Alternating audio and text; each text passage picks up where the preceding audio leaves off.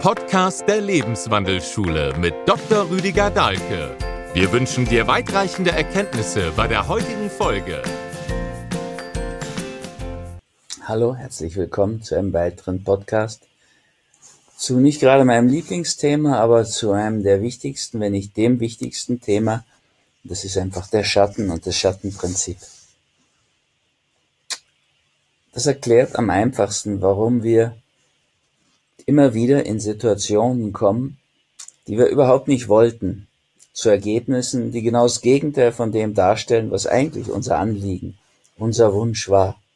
Und das ist nun auch überhaupt keine neue Geschichte. Das hat Goethe ja schon im Faust seinem Mephisto in den Mund gelegt, wenn der formulierte, ich bin ein Teil von jener Kraft, die stets das Böse will und stets das Gute schafft. Na, unser Problem ist eher umgekehrt. Wir wollen halt ganz häufig das Gute und landen dann beim Bösen, beim Schlechten, beim Gegenpol. Also das sind Dinge, mit denen Leute wie Paul Watzlawick gespielt haben, mit der Anleitung zum Unglücklichsein. Natürlich ist dahinter, er ist ja Therapeut, Philosoph, oder war es.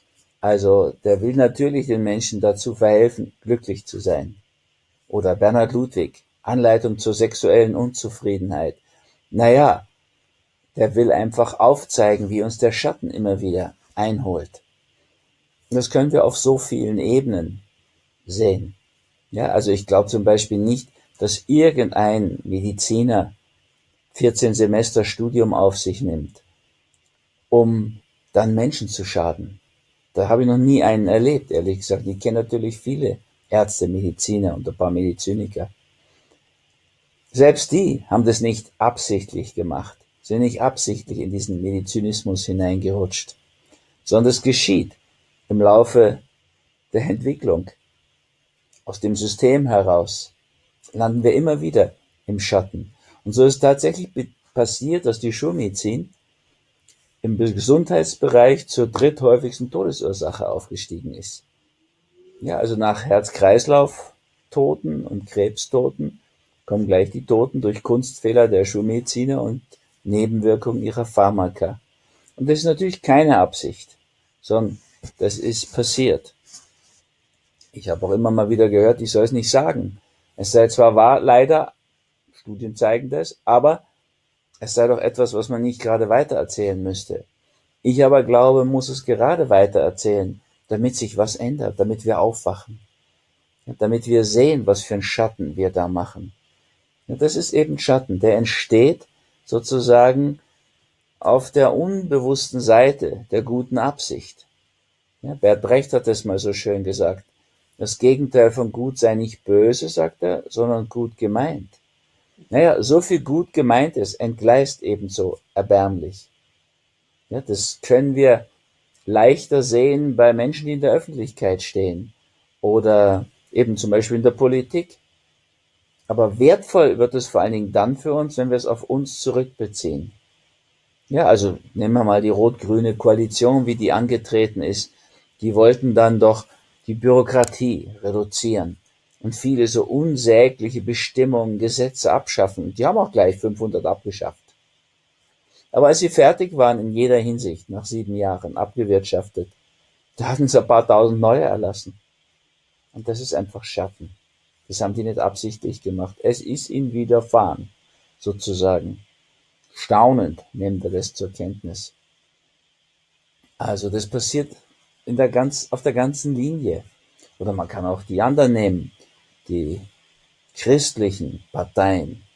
Es ist doch erstaunlich, dass es immer christliche Parteien waren. In den letzten 40 Jahren, die überblicke ich ganz gut, und da habe ich mich immer für Tierschutz interessiert, für Naturschutz, für Umweltschutz. Und was stelle ich da fest? Alle Sabotageakte an diesen mir wichtigen Themen kommen immer von sogenannten christlichen Politikern.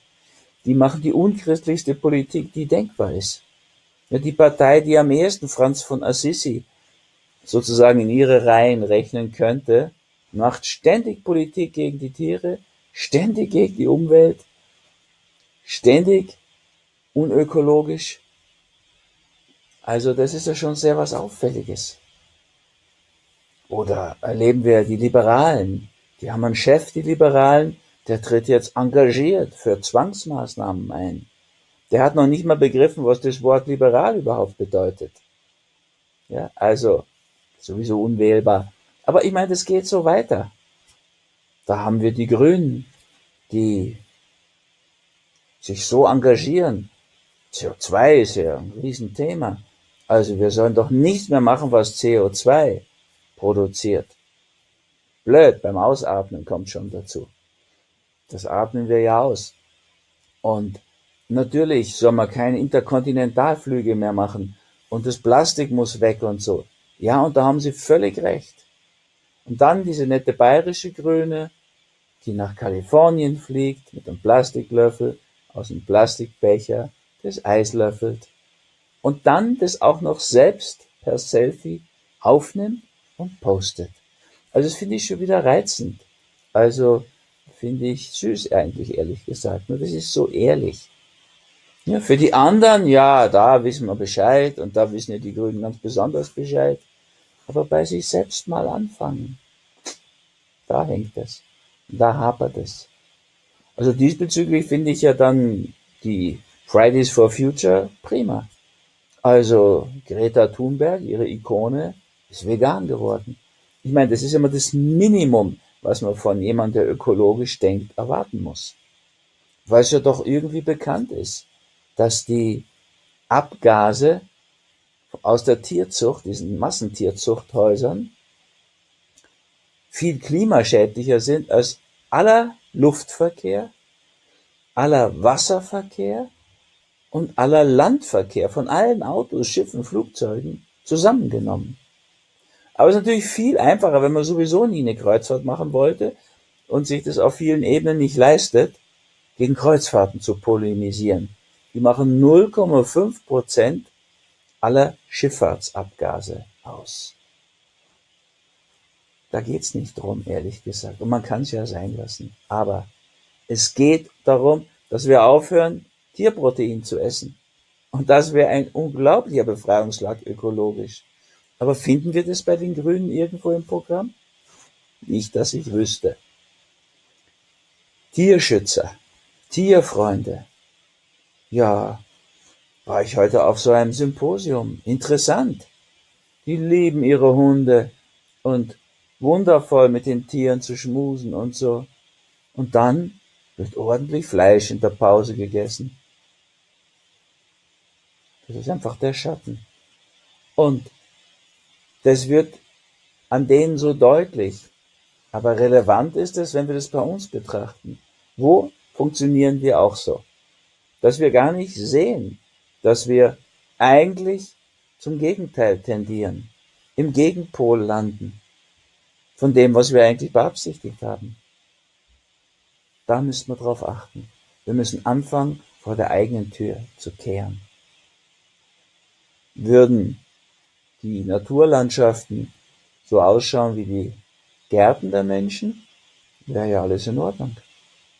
Würden wir das, was wir im Kleinen bei uns selbst ja schon verstehen, nämlich für uns sorgen, ausdehnen auf alle, uns um alle sorgen, dann würden wir schon längst zum Beispiel eben wesentlich in die Ernährung umgestellt haben.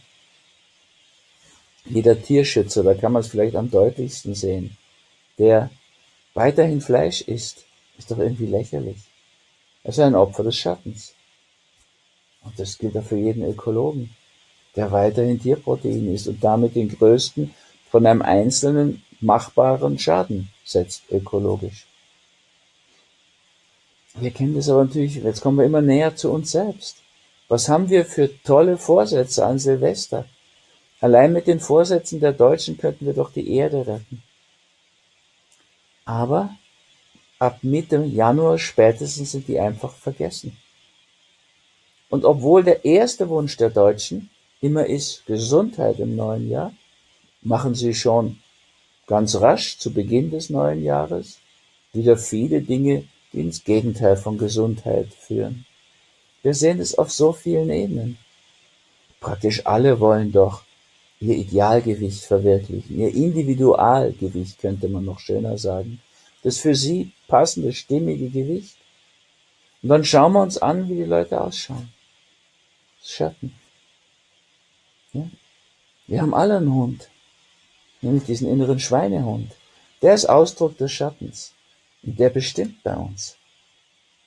Ist natürlich viel, viel einfacher zu projizieren auf irgendwelche Politiker, auf irgendwelche Mächtigen, Geldmagnaten und so weiter. Wir werden nichts ändern, wenn wir uns nicht ändern. wer die Welt ändern will, muss sich ändern. Das fängt hier bei uns an. Und wenn wir das konsequent machen, dann sind wir am ehesten gefeilt, Opfer des Schattens zu werden. Also diesbezüglich wäre das Schattenprinzip das Erste, was wir durchschauen müssten, wenn wir wirklich was bewegen wollen. Und das muss in uns beginnen. Und wenn wir draußen was bewegen wollen in der Welt, dann machen wir es am besten im rituellen Sinne. Ja, dass wir uns klar machen, dass das mehr ein Symbol ist. Und dass wir das verbreiten, dass ich das ausbreiten kann. Ja, natürlich ist es mehr ein symbolischer Akt, wenn ich Wasser spare, das Licht immer ausmache, wenn ich es nicht brauche. Das ist nicht mal ein Tropfen auf den heißen Stein. Aber es ist doch ein Ritual. Ich gewöhne mir das an und ich kann es dann ja hoffentlich auch in Hotels machen. Und ich kann es dann insgesamt machen. Also da wäre ja so vieles möglich.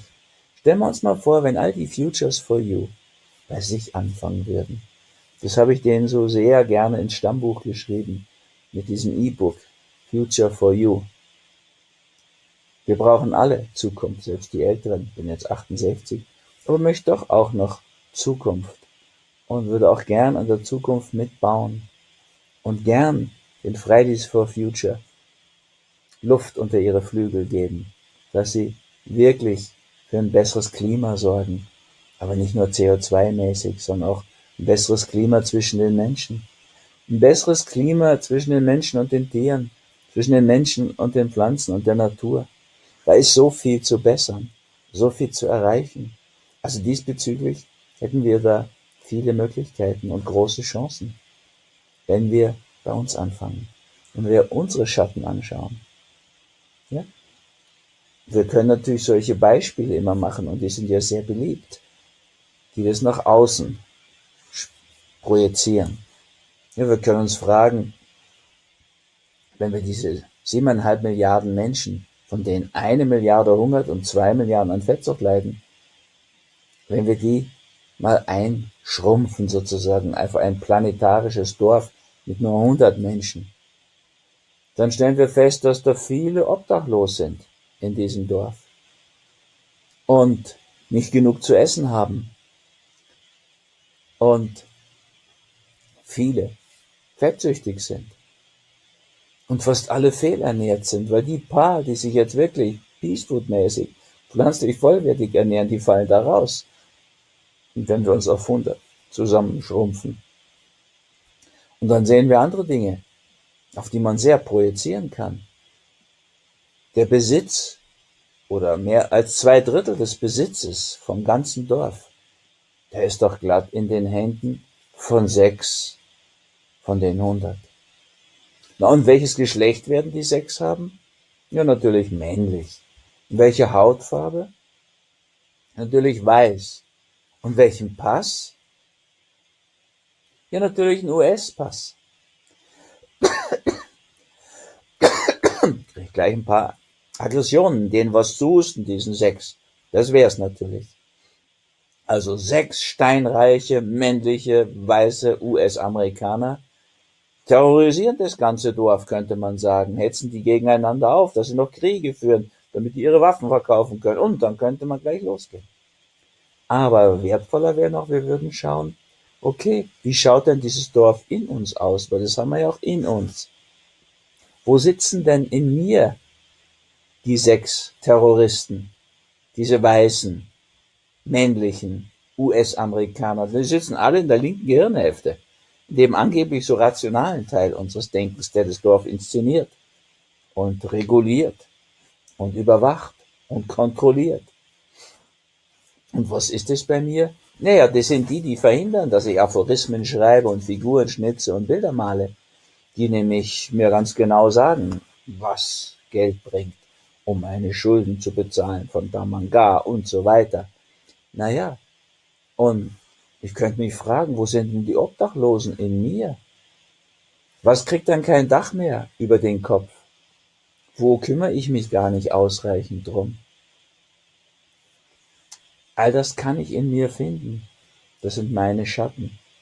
Also diesbezüglich kann jeder fündig werden. Und es ist so viel einfacher, nach draußen zu projizieren. Ich meine, das ist auch das, was die Menschen bewegt. Und klar, es liegt so nahe auf den Spansinn zu projizieren. Und ein Minister, der ja vorher Lobbyist der Pharmaindustrie war, klar zieht er das auf sich. Ja, der ist ja einfach aufgestiegener Lobbyist jetzt und macht weiter Pharmapolitik. Oder bitte Kinderschutz soll das sein, diese, diese Zwangsimpfgeschichte. Ich meine, das hinkt so auf allen Ebenen medizinisch gesehen. Ja, ich erwarte ja von einem Pharmalobbyisten auch nicht, dass er wirklich viel von Medizin versteht. Der muss sein Zeug verkaufen. Und das hat er ja auch schon fünf Jahre gemacht. Und naja, die früheren Geldgeber, dann würde ich ein Fragezeichen dahinter machen. Die wären vielleicht wieder die Geldgeber. Ja? Sein Parteifreund, der Giftschmidt, hat doch noch schnell Glyphosat durchgewunken.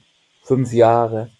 Und hat jetzt einen schönen Posten beim größten Glyphosatkunden bei der Deutschen Bahn. Na, läuft doch in dieser Lobbyistenkaderschmiede. Super. Da könnte man so gut drauf projizieren. Aber das wäre noch wichtiger zu fragen, wo tue ich denn nicht die Dinge, die für mich wichtig sind, sondern irgendwas, was Geld bringt. Wo funktioniere ich eigentlich auch wie so ein Lobbyist der linken Gehirnhälfte, dieser sechs männlichen, weißen US-Terroristen, die hier in der archetypisch männlichen Gehirnhälfte sitzen, die mich tatsächlich dazu bringen, dass ich in mir uneins bin, Kriege führe zwischen mir und meinem Immunsystem und, und, und, solche Dinge erlebe und nicht mache, was für mich und alle am besten wäre, sondern irgendetwas, was ziemlich schädlich ist. Da werden wir schnell fündig in dieser Hinsicht. Und da könnte man dran arbeiten. Ja, uns mit dem Schattenprinzip auseinandersetzen, um dann auch wieder rauszufinden, dass im Schatten der größte Schatz liegt. Ja, wenn ich das erkenne, wo meine Anteile sind, und an denen arbeite und mir da klarer werde, dann kann viel passieren. Dann kann ich in mir was ändern, dann wird sich in meinem Umfeld was ändern. Und wir haben ja Möglichkeiten. Ja, nicht gerade mit dem Wahlzettel, das ist ja wohl in Deutschland eine Farce. Was soll man da wählen? Ja, das ist ja, wenn man Herrn Höcke hört, da denkt man, der hat sich um 80 Jahre der Zeit verirrt. Da bleibt ja nichts übrig zum Wählen, ehrlich gesagt. Aber wir haben einen wunderbaren Wahlzettel, den nennt man Einkaufszettel. Da kann ich entscheiden, was draufsteht. Und dann kann ich mal bei mir anfangen, Nägel mit Köpfen zu machen. Und mich für die Dinge entscheiden, die mir gut tun und die auch den Hungernden in den ärmsten Ländern gut tun. Weil wenn alle dann pflanzlich vollwertig essen, brauchen wir denen ihre Kohlenhydrate nicht mehr wegkaufen als Tierfutter für unsere Massentierzuchthäuser. Und dann wird die ökologische Katastrophe sehr schnell sehr reduziert. Das könnten wir einfach tun. Mal von der Tier tierethischen Dimension ganz zu schweigen. Was für ein Elend produzieren wir für Milliarden Tiere? Ist nicht ein schlechter Witz der Geschichte, dass wir Milliarden Tiere erbärmlich zugrunde richten um Fleisch zu essen, was so schädlich für uns ist. Selbst die WHO hat erkannt, dass es Krebs macht und gibt es auch zu. Also Fleisch zu produzieren, das so schädlich für uns ist, dass man dann wieder Millionen Versuchstiere auf wirklich brutale Art foltern und quälen, um Medikamente zu finden, die wir überhaupt nicht bräuchten, wenn wir anfangs schon Tierprotein und Fleisch essen würden. Der Ausweg wäre relativ einfach. Gibt viele so einfache Auswege. Wir könnten in der Pädagogik das Gesetz der Resonanz entdecken. Und dann würden wir schon rausfinden, wie Kinder wirklich gut lernen würden. Und dann bräuchte man nicht so schlecht abschneiden in der PISA-Studie. Es wäre viel einfacher, wenn wir ein bisschen tiefer gehen würden im Denken. Platon sagt, hinter jedem Ding ist eine Idee. wenn wir die Ideen dahinter erkennen würden. Ja, und wir finden ganz schnell auch bei unseren Projekten und so weiter immer die Schattenseiten. Ich glaube nicht, dass das bösartig gemeint war mit den Sparlampen. Ja, Herr Gabriel, der Erzengel, hat es gut gemeint, glaube ich. Er wollte Energie sparen, offenbar. Nur hätte man mal drüber nachdenken müssen, was da so drin ist an Quecksilber. Und dann sieht man in anderen Teilen der Welt wie in Bali, die die Energiesparlampen in den Fluss schmeißen und die gleich da auf den Kieseln zerspringen. Na, und wenn es so weitergeht, wird es in zwei Jahren gar nicht mehr bewohnbar sein, diese Insel. Ein Riesenschatten, den die Energiesparlampen haben. Mal abgesehen, dass sie so ungemütliches Licht machen. Das ist ja vielleicht noch zu kaschieren, wird ja auch schon besser. Aber sie enthalten unglaublich viel Quecksilber. Sprengstoff für die Umwelt. Ja, in vieler Hinsicht passieren diese Dinge so. Ja, wir landen im Gegenteil von dem, was wir eigentlich wollten. Die aus meiner Sicht einzige nachhaltige Antwort darauf wäre, sich dem Schattenprinzip zu stellen und bei sich anzufangen. Aus den Schatten den Schatz zu machen und diesen Schatz zu heben. Denn da ist unheimlich viel Energie drin gebunden. Alle Krankheitsbilder sind Ausdruck von Schatten. Da verkörpert sich etwas, was im Bewusstsein keinen Raum bekommen hat. Das ist ja Schatten. Da wäre so viel Energie rauszuholen. Stellen wir uns einen Allergiker vor, der auch noch Antihistaminika, die müde machen und Cortison schluckt, die das Immunsystem blockiert. Natürlich einfach Cortison zu schlucken. Habe ich bei meiner Ex-Schwiegermutter erlebt. 40 Jahre Cortison geschluckt, von Schulmedizinern verschrieben, wegen Asthma. Das hat ihr das Leben erleichtert. Und zum Schluss brauchte man sie bloß irgendwo auf der Haut anfassen und die ist aufgeplatzt und hat geblutet von der Fett Stammfettsucht, Cushing und so ganz zu schweigen. Na, zum Schluss war dann die Pflegestufe 14.000 äh, Schweizer Franken oder solche wahnwitzigen Summen. Das war nicht beabsichtigt von den Medizinern, aber sie haben es eben doch gemacht. Also immer wieder erleben wir solche Dinge. Jetzt stellen wir uns so einen Allergiker vor, der versteht, dass da ein Aggressionsproblem dahinter ist, so im Sinne von Krankheit als Symbol. Und aufhört, Cortison zu nehmen, weil es nicht mehr braucht. Weil er anfängt, seine Aggression in erlöster Form zu leben, sich zu stellen, die Dinge zu konfrontieren, die Eisen Eisen in seinem Leben anzupacken, das Leben endlich mal in Angriff zu nehmen, mutig, couragiert, entscheidungsfreudig, schwer aus der Scheide und los zu leben. Dann braucht er die gar nicht mehr, die Antihistaminika und das Cortison. Und dann wird sein Immunsystem nicht mehr in dieser Form blockiert. Sein Bindegewebe. Er wird nicht mehr so müde sein. Der Bürgerkrieg hört auf in seinem Körperland. Und er kann nach außen gehen mit seiner Offensivkraft. Das wäre so befreiend. Und das kann man jetzt bei jedem Krankheitsbild machen. Bei jeder Symptomatik. Auch bei jeder Problematik. Da ist so viel zu holen, so viel Wertvolles zu heben. Na, in diesem Sinne wünsche ich euch, dass ihr das Schattenprinzip ernst nehmt, euch zu Gemüte führt und eure Schätze hebt. In diesem Sinne, viel Erfolg, euer Rüdiger.